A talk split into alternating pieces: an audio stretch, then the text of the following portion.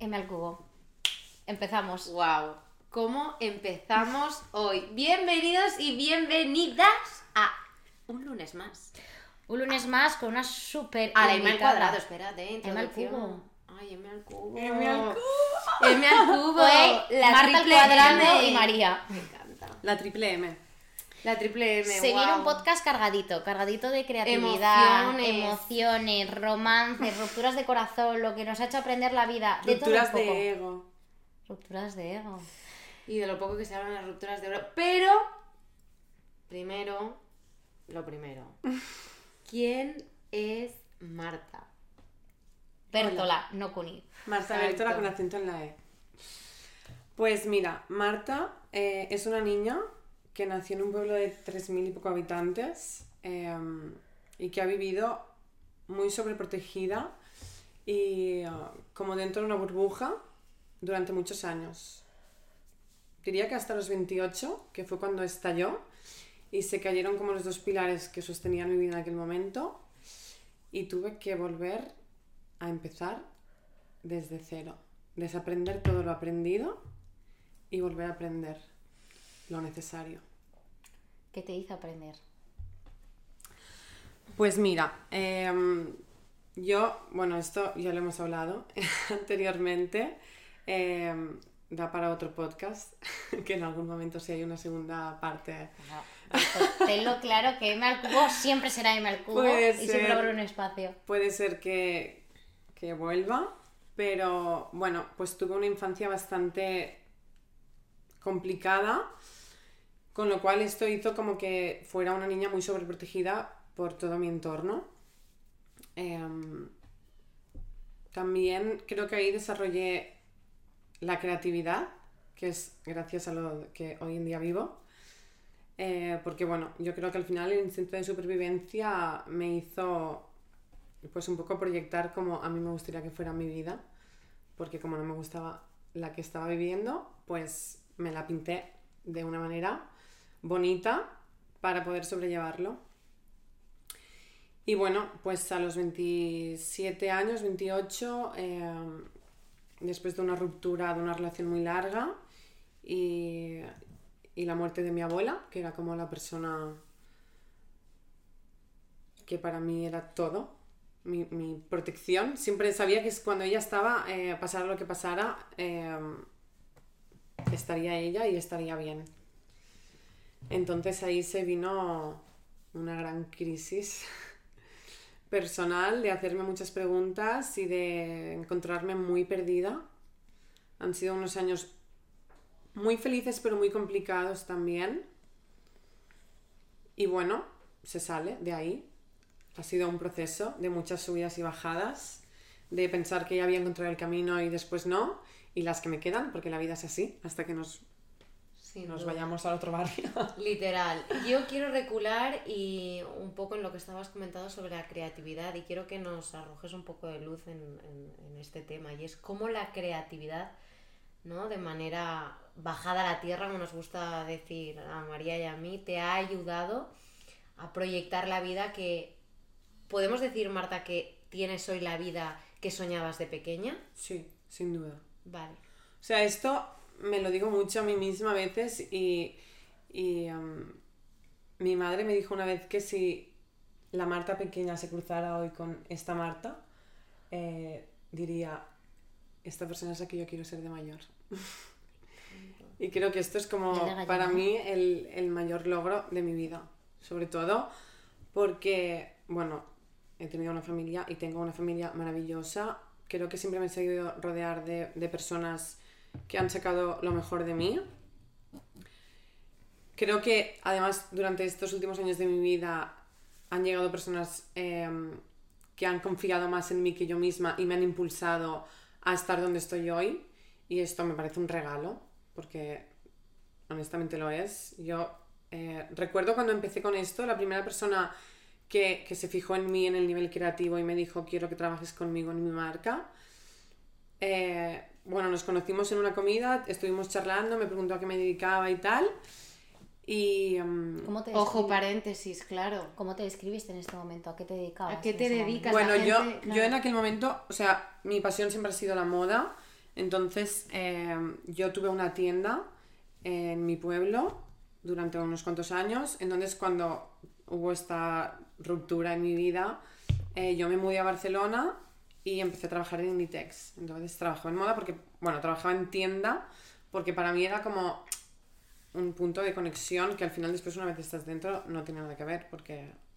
o Bueno. sea, pero bueno, en realidad sí que me ha servido y he aprendido muchísimo para llegar a donde estoy hoy, que no es ni se acerca a donde quiero estar.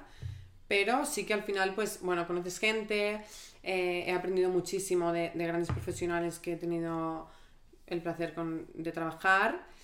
Y bueno, pues esta persona, eh, que hoy en día sigue siendo clienta mía y llevamos tres años trabajando juntas, eh, me preguntó a qué me dedicaba, le expliqué un poco y de repente vio algo en mí que ni siquiera yo veía en aquel momento.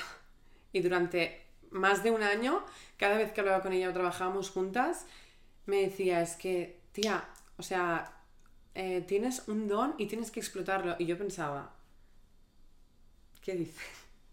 ¿Sabes? Como ¿Un don para qué? O sea, que... que... con la creatividad al final. Y, y sí que siento que, que lo tengo, o sea, yo, yo la creatividad la llevo, o sea, a niveles de que, por ejemplo, en moda, ¿vale? Yo ahora mismo me dedico, pues, estilismos, campañas de moda, eh, también hago marketing para redes sociales, creación de contenido. Tengo un restaurante familiar que abrimos hace un año y medio, a pesar de que mis padres llevan dedicándose a eso casi toda la vida. Eh, abrimos un restaurante con un concepto totalmente distinto, que ahí también llevé la creatividad en cuanto a la imagen del local, eh, lo que nosotros vendemos y demás. Y, y bueno, pues estoy haciendo ahora también organización de eventos ahí y un poco pues todo lo que es la imagen de, de la marca en sí. ¿Quiénes son tus referentes a nivel creativo? ¿Qué, qué personas, qué cosas te conectan para poder crear? Pues honestamente yo creo que mis amigas y la gente con la que me rodeo. Din, din, din, din. es que hace poco hemos estado hablando de esto. Lo Sí, importante que es no, la... te- no tengo grandes referentes porque además yo creo que cuando a ti te inspira alguien que, que no conoces realmente es eh, lo que tú supones de esta persona, ¿sabes? Pero cuando tú te rodeas de, de personas y amigas o amigos o familiares o una persona que te cruzas con la que hablas y tiene una historia de vida y te cuenta y te apoya, a mí lo que me inspira es esto. Me surge una duda.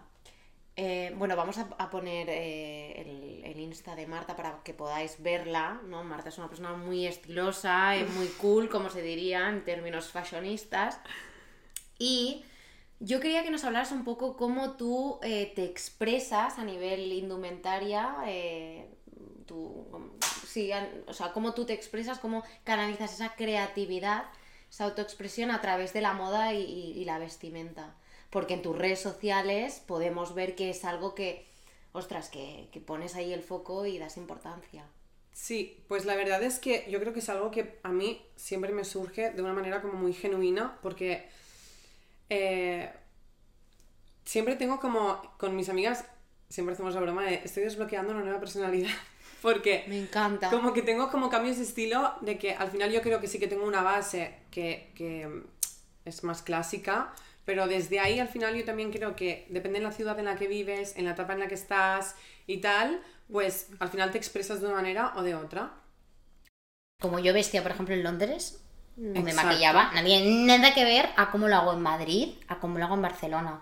O sea, yo, por ejemplo, en Madrid me arreglo muchísimo más porque es una ciudad donde la gente tiende a ir a lo mejor más arreglada, entiende el concepto arreglado el que quieras, y en Barcelona soy como mucho más chill, relax, o sea, pero porque me siento más cómoda, ¿no? También es ir, el sentirse cómoda en, el- en donde uno está. Y yo creo que también al final es el- son el paso de los años. y Yo creo, a mí cumplir 30 años eh, como que me bajó muchísimo los pies a la tierra y me vino súper bien. eh, y perdí como... Me saqué muchos pájaros de la cabeza. Y es esto también. Yo creo que al, al final el paso de los años como que te libera de muchas cargas emocionales que tú puedas tener. Que también esto está muy ligado a las personas, por ejemplo, por lo menos a mí, que a mí me gusta mucho la moda y tal, eh, creo que está muy ligado emocionalmente a cómo te sientes, a cómo te vistes. Para mí, 100%. Y mm, ya también tema maquillaje, por ejemplo, pues yo hace unos años pues igual era más insegura y me maquillaba mucho más y ahora no soporto maquillarme y voy prácticamente siempre a cara lavada, pues es igual con la ropa, ¿no? Al final yo creo que no es lo que te pones, sino cómo lo llevas. Y, 100%. y cualquier cosa que te pongas, bueno, vuelvo a- a nombrar a mi madre, que Ahora iremos a iremos a eh, las raíces. ella siempre me dice, da igual lo que te pongas porque una pieza de un euro la haces, la luces eh, como si fuera de alta costura. Ay, me encanta, yo quiero tener un support system así. es brutal. Pero en esta nueva etapa, en este nueva, en esta parte donde has desbloqueado, es muy, esto es muy como Pokémon, ¿no? Has desbloqueado una nueva personalidad. ¿Cómo describirías ahora mismo tu estilo o tu creatividad? Pues mira, es que justamente ahora, ahora mismo, he ¿Estamos vuelto... en época Sofía Richie? Estamos en época Sofía Richie. Esto es, es- por favor, menciona a Sofía. Es que todos estamos en época. Después de esa boda y Todas del glow up que ha el tenido esa money. señora.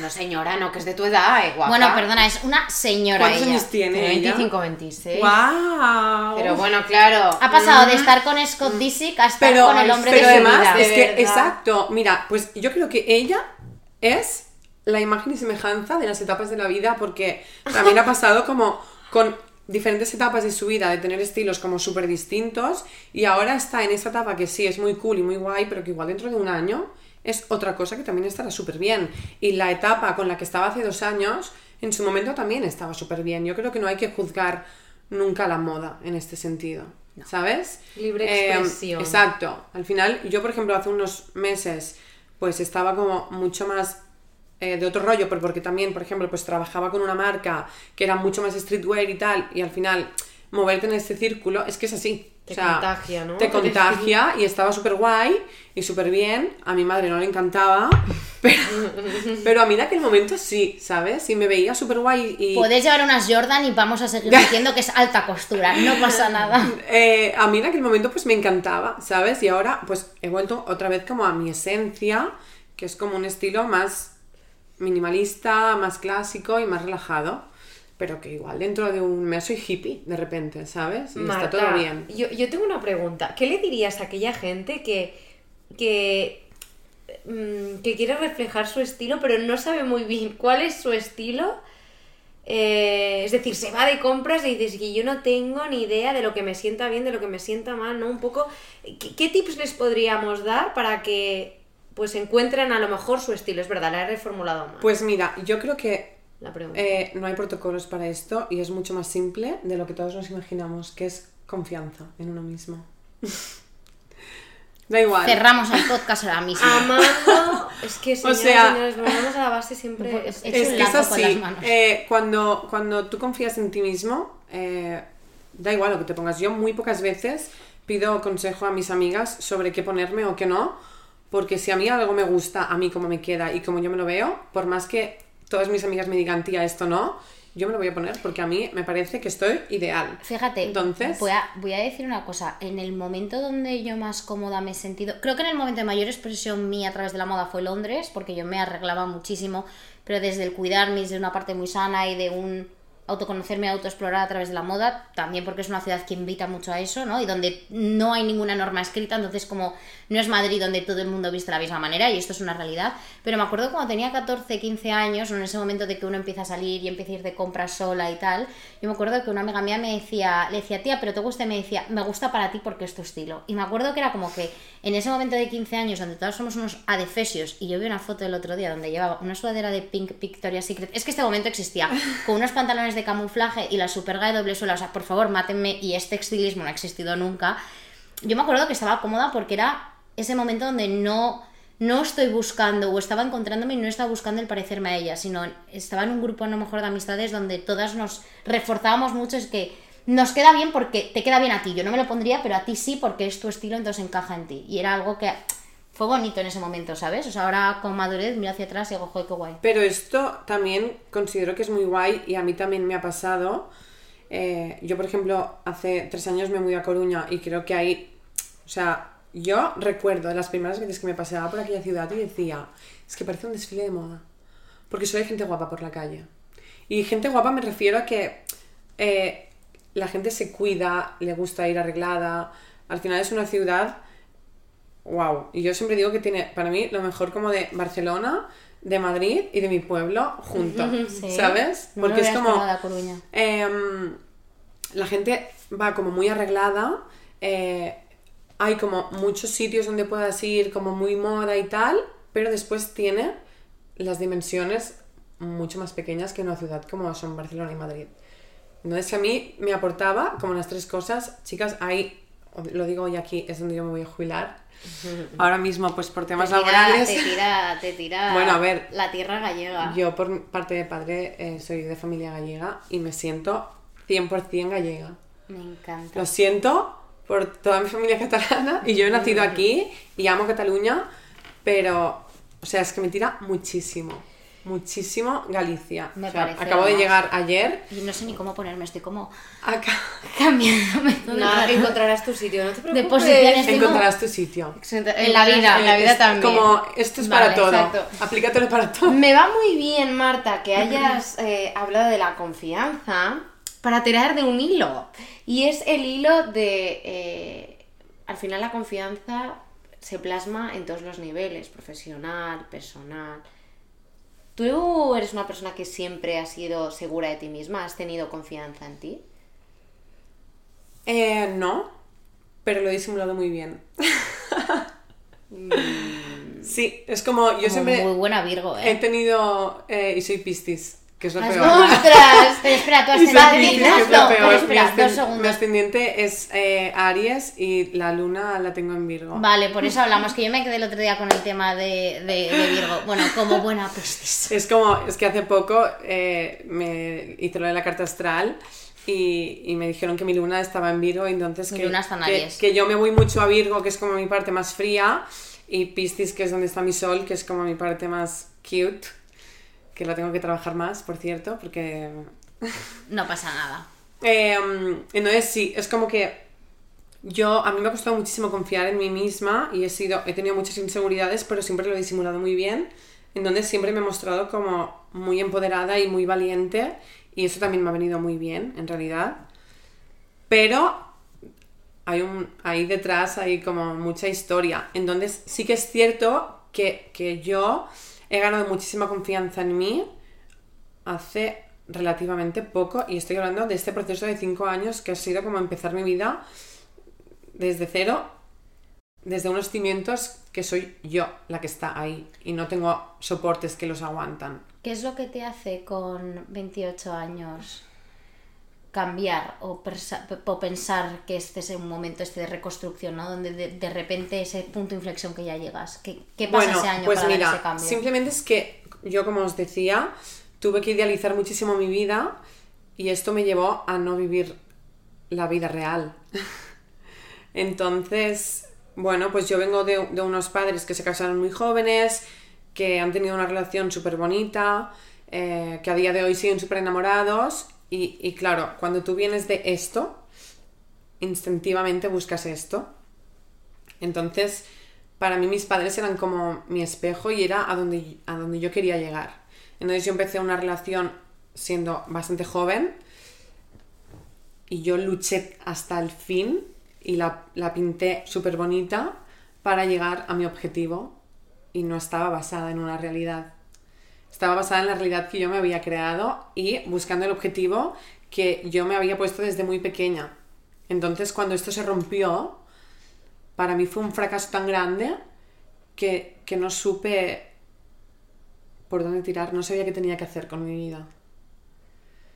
Entonces me vine a Barcelona, de repente viví en un año todo lo, todo lo que no había vivido en mi, en, en mi juventud, por así decirlo, porque yo desde los 18 hasta los 28 eh, estuve, en- o sea, tuve dos relaciones, pero estuve en pareja todo el rato. Y eh, luché muchísimo todo el rato por ser la novia perfecta, la hija perfecta, bueno, la mujer perfecta todo el rato. Eh, Es que solo de escuchar las palabras se me carga, pero... olvidándome de vivir. Ay, es que estamos muy conectadas tú y yo. No pasa nada, Ya está. ya está. Entonces, eh, estuve tan o sea, me pasé tantos años viviendo de cara a lo que se esperaba de mí que me olvidé totalmente de mí.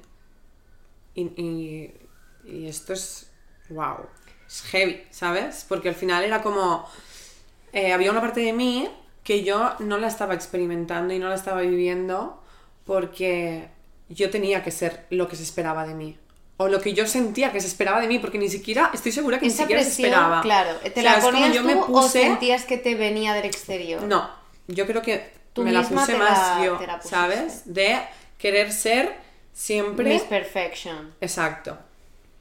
Y chicas, no hay mayor perfección que la imperfección. He dicho, Recalcamos. he dicho. Por favor, doña Marta, vuelve a decir la frase. No hay mayor perfección que la imperfección. Eso es así. O sea, qué aburrido ser perfecto, ¿no?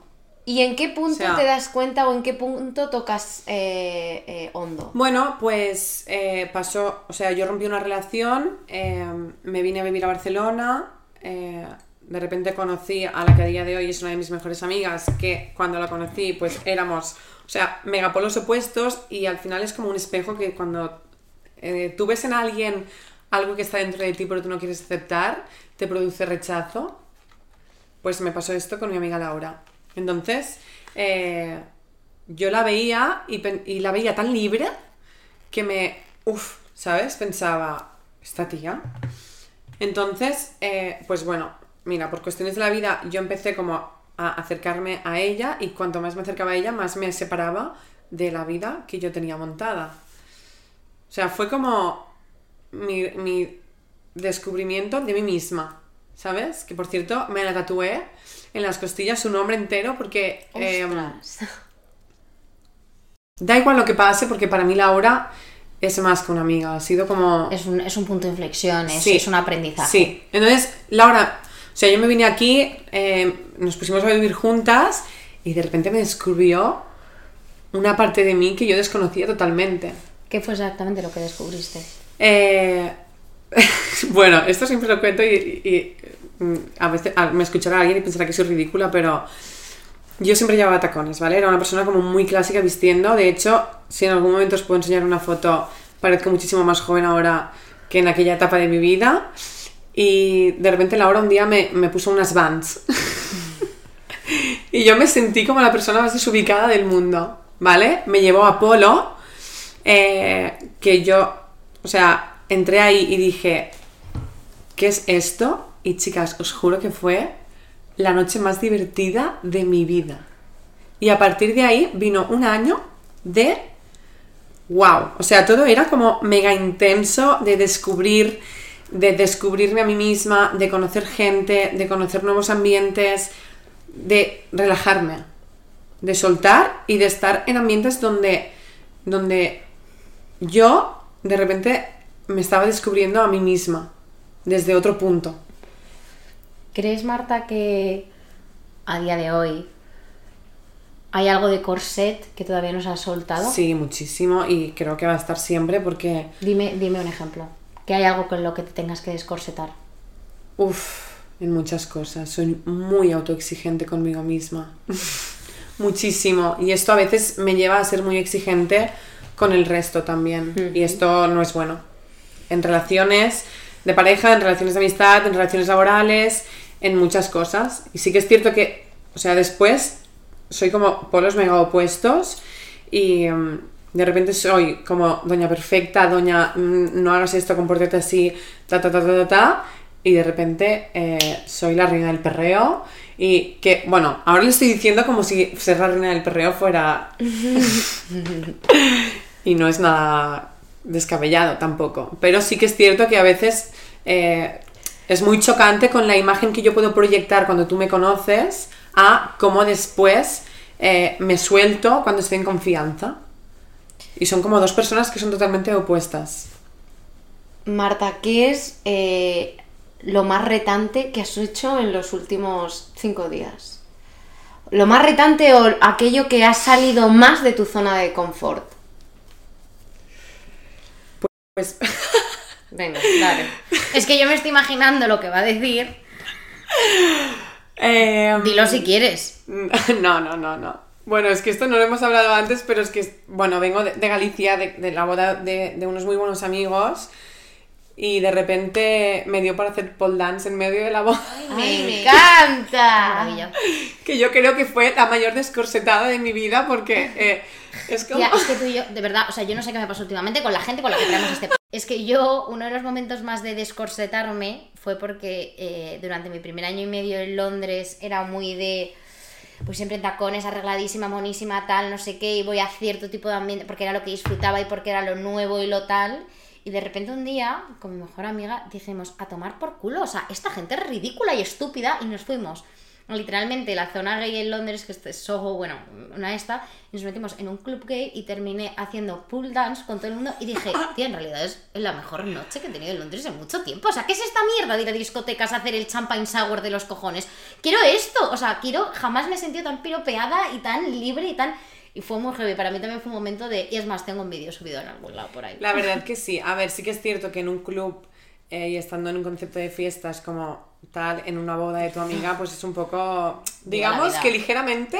eh, Bueno, la reina de la fiesta, te la ligeramente más ahí. arriesgado. He de decir que Te salió bien tuve la muy- muchos buenos compañeros a mi lado Exacto. y el nivel estaba muy alto, con lo cual tampoco Me encanta. eh, no, no, no fui tan un momento pitch desubicada. perfect, pero en vez de cantando fue un momento a lo baile.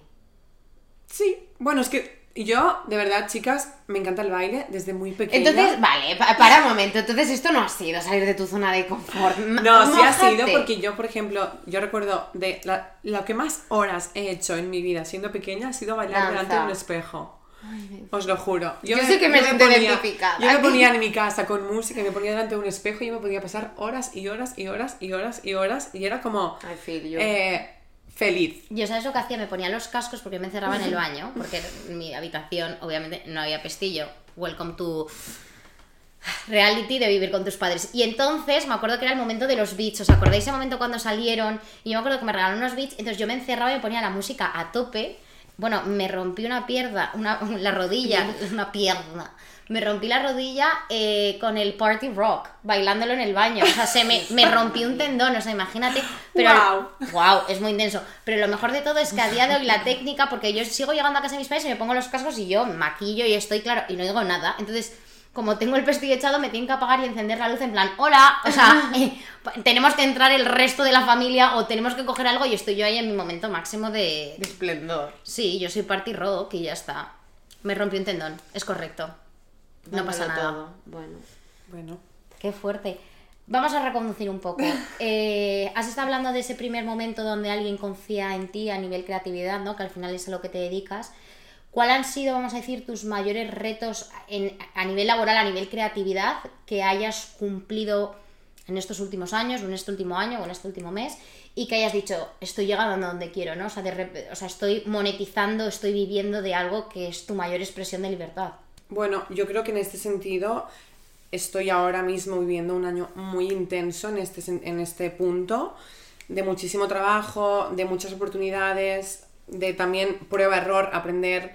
O sea, he estado, pues estuve trabajando para una marca em, y aprendí muchísimo, pero también supe que no era el camino en el que yo quería estar, entonces me siento como más cómoda desde el momento freelance de yo poder escoger con quién trabajo, cuándo trabajo y cómo lo hago y que al final el cliente recurra a mí como directora de arte eh, porque cree en mí, me siento mucho más cómoda que tener que adaptarme al arte de otra persona porque es que al final no me estoy expresando yo, ¿sabes? Sí que es bueno esto como hay que encontrar un punto de conexión porque al final el cliente obviamente viene con un proyecto y, y- y tú tienes que conectar con el cliente. También me baso mucho en esto, por ejemplo. mm, no puedo trabajar con cualquier persona porque si yo no confío en este proyecto o siento que no tengo algo que yo pueda aportar, no me vale porque entonces es algo vacío para mí. En este punto, pues por ejemplo, eh, bueno, en marzo organizamos un, un viaje con Prettify, que es la marca de, de uñas de Natalia y, y su otra socia Valeria, que estuvo aquí. Natalia Vecino. Bueno, que estuvo Hace unos el días. lunes pasado y tú eres la siguiente invitada para el próximo que lunes. estuvo aquí hace unos días, bueno, gran amiga mía también, a la que le tengo que agradecer muchísimo que haya confiado en mí y que me meta siempre hasta la cocina en todos sus proyectos. Em, entonces, bueno, pues organizamos un viaje con influencers para, para promocionar la marca y tal, que fue muy heavy. Un viaje a Vaqueira. A Vaqueira, con, para mí, de las mejores influencers ahora mismo eh, de España. Perdón. no pasa Nada. nada. Y, y bueno, pues salimos muy contentas, eh, salimos muy orgullosas de lo que hicimos. Era para mí la primera vez que organizábamos algo así y creo que, bueno, las chicas quedaron muy contentas y nosotras también. Y jolín, esto para mí fue como por primera vez creerme que, puedo hacer estas cosas muy grandes. Entonces, pues te diría esto. El año pasado también hicimos una campaña con Marsalada, que fue una superproducción de la nada. Bueno, y que en esta campaña estuvo otra invitada de nuestro podcast, Claudia López. Exacto. Bueno, también estuvo el año pasado. eh, maravillosa, Claudia. Es O maravillosa. sea, Episodio la magia 4, que pone. conectaros. La magia que pone en sus trabajos lleva mucho más allá de ser una modelo, sino que además como conecta mucho y tiene una O historia. con una energía y con... Tiene una historia siempre detrás de cómo ella se expresa en, en el mundo del modelaje que me parece brutal.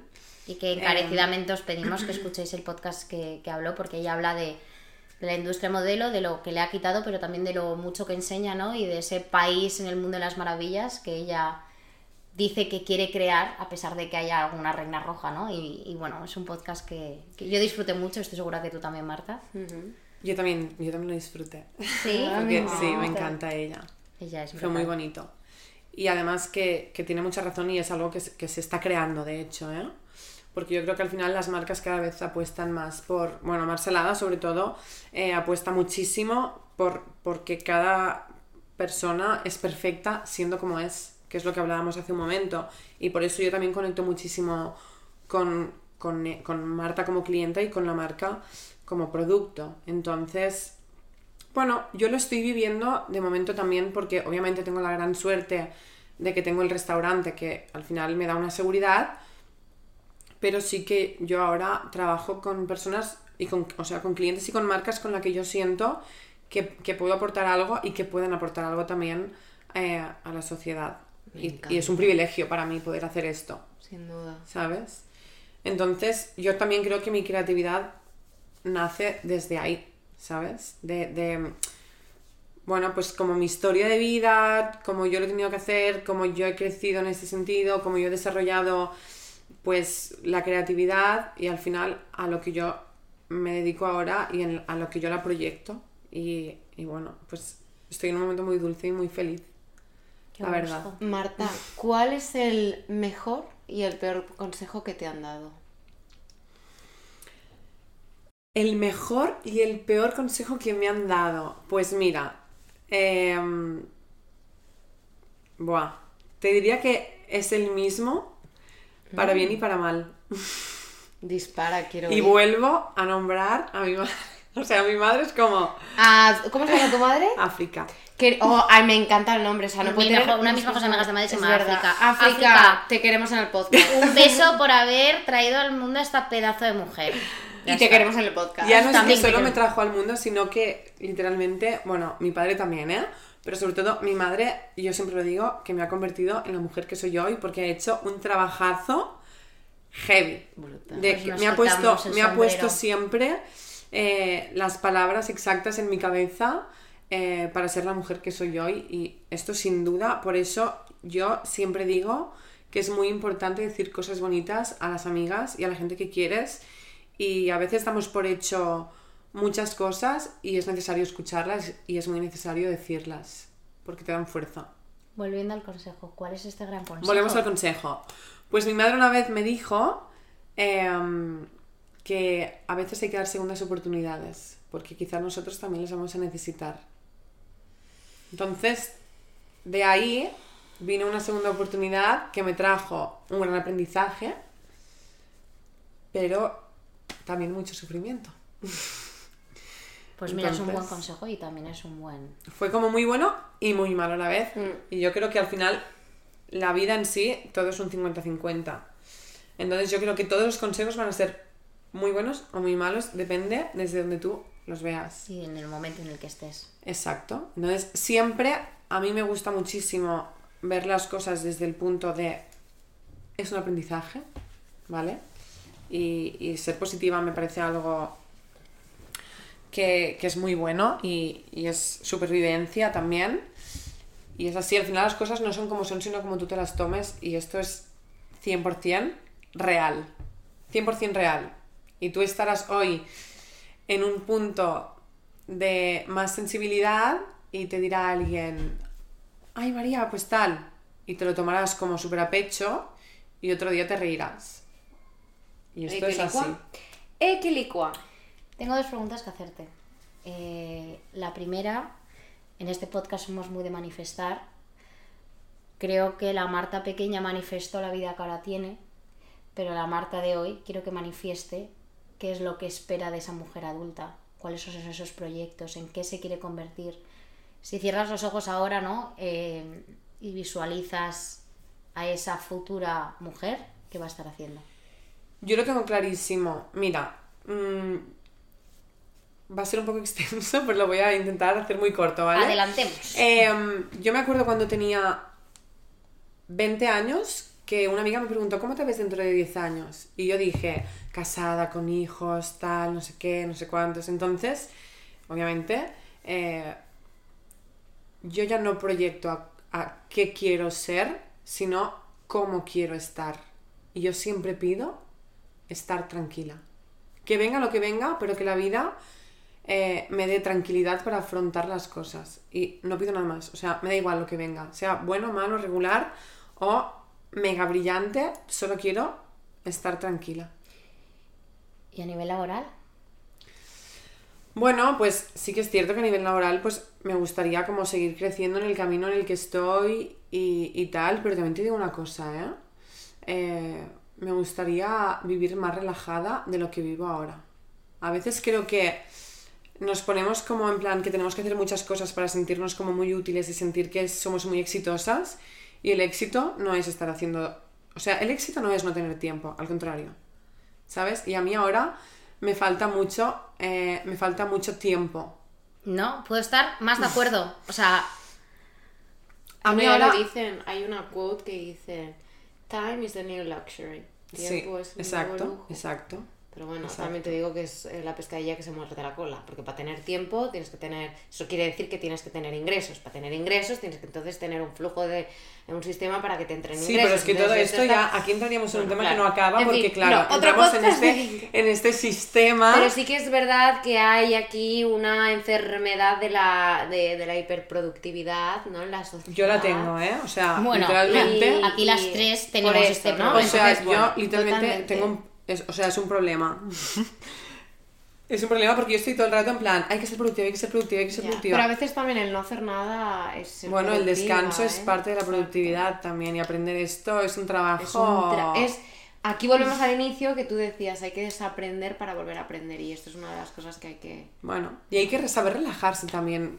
Volviendo un poco a lo de la carta astral que nombraba antes, em, la señora que me leyó la carta astral me dijo, tienes que aprender a abrazar el vacío, que esto lo, lo hemos hablado un día, y a mí esto es como... No me gusta nada esa idea. Es que soy un control freak, o sea, eh, Bueno, hay que soltar el control. bienvenidos, sí. Hay que No, soltar el ya, control. no quiero. Bueno, no sé. No quiero, no, sí. no sabemos, que es diferente. Pero no queremos porque es lo desconocido.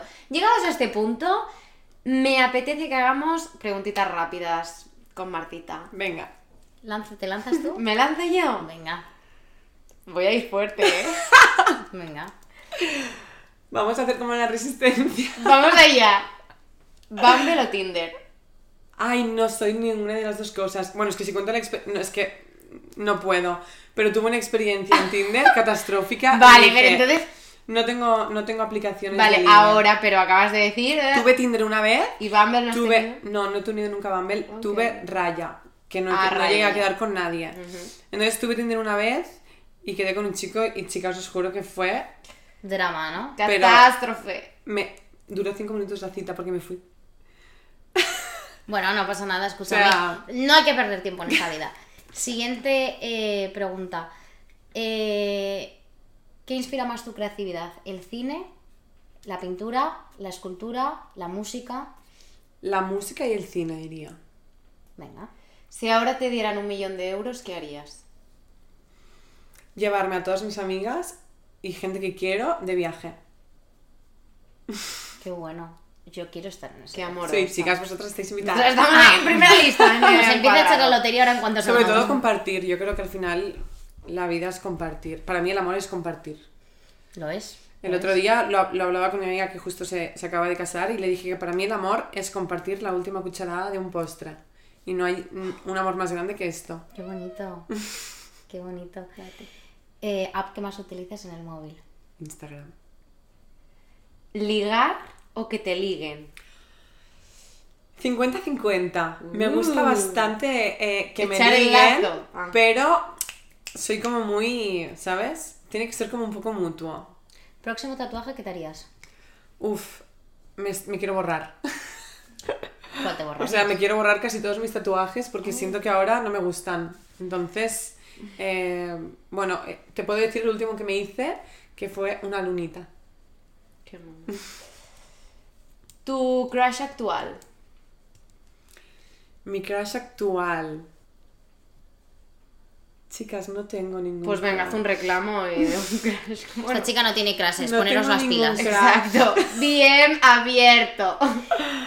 Y yo te voy a hacer la última eh, pregunta y con esto vamos a la pregunta estrella. Y es, querida Marta, ¿con qué marca te gustaría colaborar a nivel personal? O a nivel, eh, bueno, personal como Marta, como Marta, o tú como, eh, bueno, sí, colaborar en, en- la manera en la que quieras, pero ¿cuál es esa marca en la que digas podría aportar ahora mucho? ¿O es un sueño? Ostras, muchísimas, a nivel moda, muchísimas marcas te podría decir eh, muy grandes, pero a nivel así como que yo pueda aportar más... Mira, vais a flipar porque no tiene nada que ver, ¿vale? Pero me encantan las charlas estas de BBVA. Ay, sí. Pues siento que me encantaría hacer una charla ahí. Y no tiene nada que ver lo que yo me dedico. Pero creo que es una de las cosas que a mí me encanta el coaching y estas cosas. Me parece brutal. Pues te tengo que decir, y con esto ya terminamos, que vamos a traer un life coach, una chica que es brutal. Te recomiendo y os recomiendo que, lo escuchéis. Vendrá eh, semanas más tarde, pero, Brutal, pero creo que ¿eh? te gustará Sí, mucho. Tienes que Qué escuchar guay. el episodio. Con esto Pues y un bizcocho, Marta. Con esto y un bizcocho cerramos con la pregunta estrella. Marta, ¿cómo estás? Bueno, estoy. Estoy bien. Estoy un poco. Necesito como descansar muchísimo. Han sido unos meses de mucho trabajo. Creo que por fin me voy a ir ahora a mi pueblito y voy a descansar. Pero. eh, si me comparo con hace un año, muy feliz. Me siento muy plena. Marta, ¿cómo estás? Pues yo me siento muy bien, me siento con mucha fuerza, con mucha motivación y me siento ahora tranquila. Que he tenido unos días que no estaba yo muy tranquila y ahora cuando tú estabas diciendo esto, ¿no? Que quieres que la vida... Madre mía, madre mía. Y esto la gente, yo no sé si se da cuenta, pero... ¡Oro! Eso. ¿Y tú, doña Amparito? Amparito Moreno os va a decir que he tenido un día intensito, pero eh, me alegro porque porque creo que tengo o es- tengo a gente cerca mío con una energía potentísima con la que en el caso de Marta es difícil encontrar a gente ¿no? que haya vivido cosas similares eh, y potentes y, y poder compartir con ellas y, y nada, entonces feliz por eso, feliz porque tengo un, un entorno que me ayuda a estar Qué bien. bonito. Qué bien. Y las personas siempre llegan a tu vida por una razón. Pues Eso ya es. descubriremos cuál es la nuestra. De momento, apagar el micrófono y tomarnos un vino. Eso es. Con esto y un bizcocho, Hasta las 8 del próximo lunes. que vaya muy Chao, bien. muchas gracias por invitarme, chicas. Chao. Gracias, Marta.